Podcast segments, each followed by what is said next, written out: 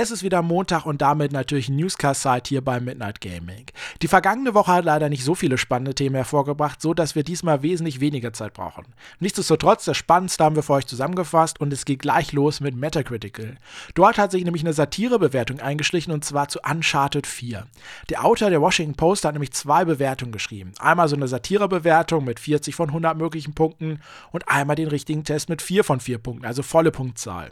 Leider hat es nur die Fake- bzw. die Satirebewertung nach Metacritic geschafft, was das Ganze oder die ganzen anderen Bewertungen natürlich ein bisschen nach unten zieht. Nicht so stark, dass es merklich ist, weil da natürlich mittlerweile unheimlich viele Bewertungen sind. Nichtsdestotrotz finde ich schade, dass sowas nicht rausgefiltert wird. Ich meine, wenn jeder irgendwie 88 bis 92 gibt, dann müsste doch das System erkennen, wow, die 40, die passt da irgendwie nicht zu. Aber vielleicht kommt das ja noch. Bis dahin machen wir weiter mit dem nächsten Thema und das ist nämlich Fallout 4. Bald erscheint ja der erste große DLC. Ich freue mich da unheimlich drauf, aber es gibt auch schon Spieler, die reden schon wieder über das nächste, also das übernächste mehr oder weniger. Und zwar soll dort nämlich der Titel auch schon bekannt sein, und zwar Fallout 4 Nuka World. Wird natürlich passen, Nuka Cola ist ja das Getränk, was man in der ganzen Welt findet, und dazu ein DLC wäre jetzt nicht das schlechteste. Nichtsdestotrotz, ich konzentriere mich erstmal auf den kommenden DLC und dann mache ich mir Sorgen um das nächste.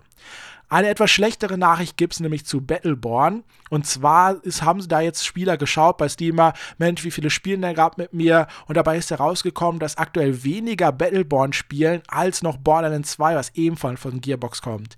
Natürlich sehr, sehr schade. Allerdings muss man natürlich sagen, viele warten auch noch auf Overwatch und wollen erstmal den Vergleich sehen und so weiter.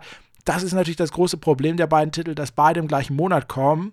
Mal gucken, wie sich das noch entwickelt. Ich würde es auf jeden Fall den Jungs von Gearbox wünschen, dass Battleborn nicht ein absolutes Desaster wird.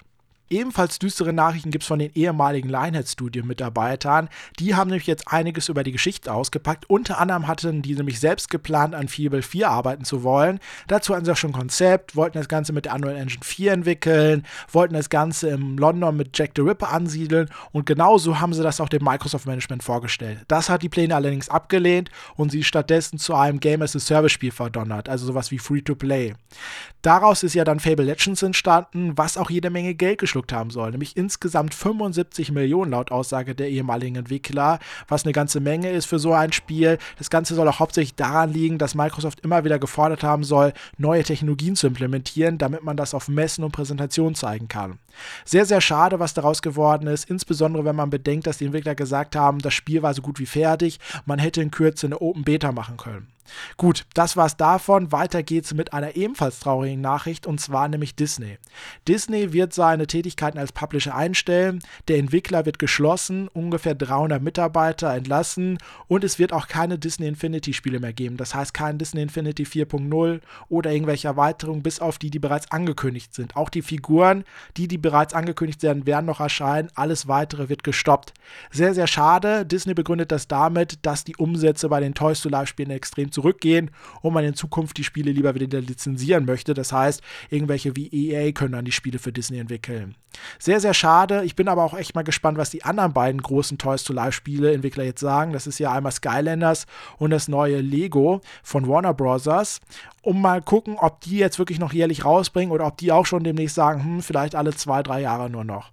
Also, es bleibt spannend in dem Bereich. Ebenfalls spannend ist das, was 2K angekündigt hat. Und zwar nämlich haben die angekündigt ein neues Sid Meier Civilization. Und zwar Sid Meier Civilization 6.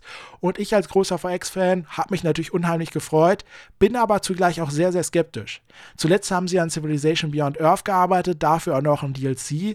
Und nun soll bereits am 21. Oktober in diesem Jahr der neue Teil kommen. Der Trailer zeigt noch keine Ingame-Szenen, noch kein Ingame-Material in irgendeiner Form, sondern nur Zusammenschnitte der Geschichte, der Welt, wie man das halt von Civilization kennt. Wahrscheinlich Sachen, die da einfließen werden als Monument oder als Video.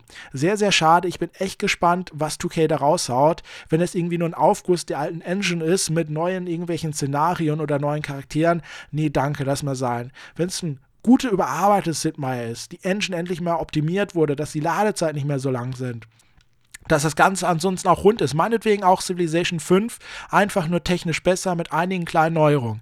Ey, dann hole ich mir das. Aber ansonsten muss ich leider sagen, einen neuen Platzhalter im Regal brauche ich nicht. Wie gesagt, okay, gute Arbeit und ich hol's, ansonsten schade. Daraus ist dann auch das letzte Thema entstanden, denn das war schon wieder mit diesem Podcast. Nächste Woche geht's hoffentlich weiter. Hoffentlich auch mit Nährthemen. Mal gucken, was diese Woche bringt. Bis dahin, vielen Dank fürs Zuhören und bis zum nächsten Mal. Bye, bye.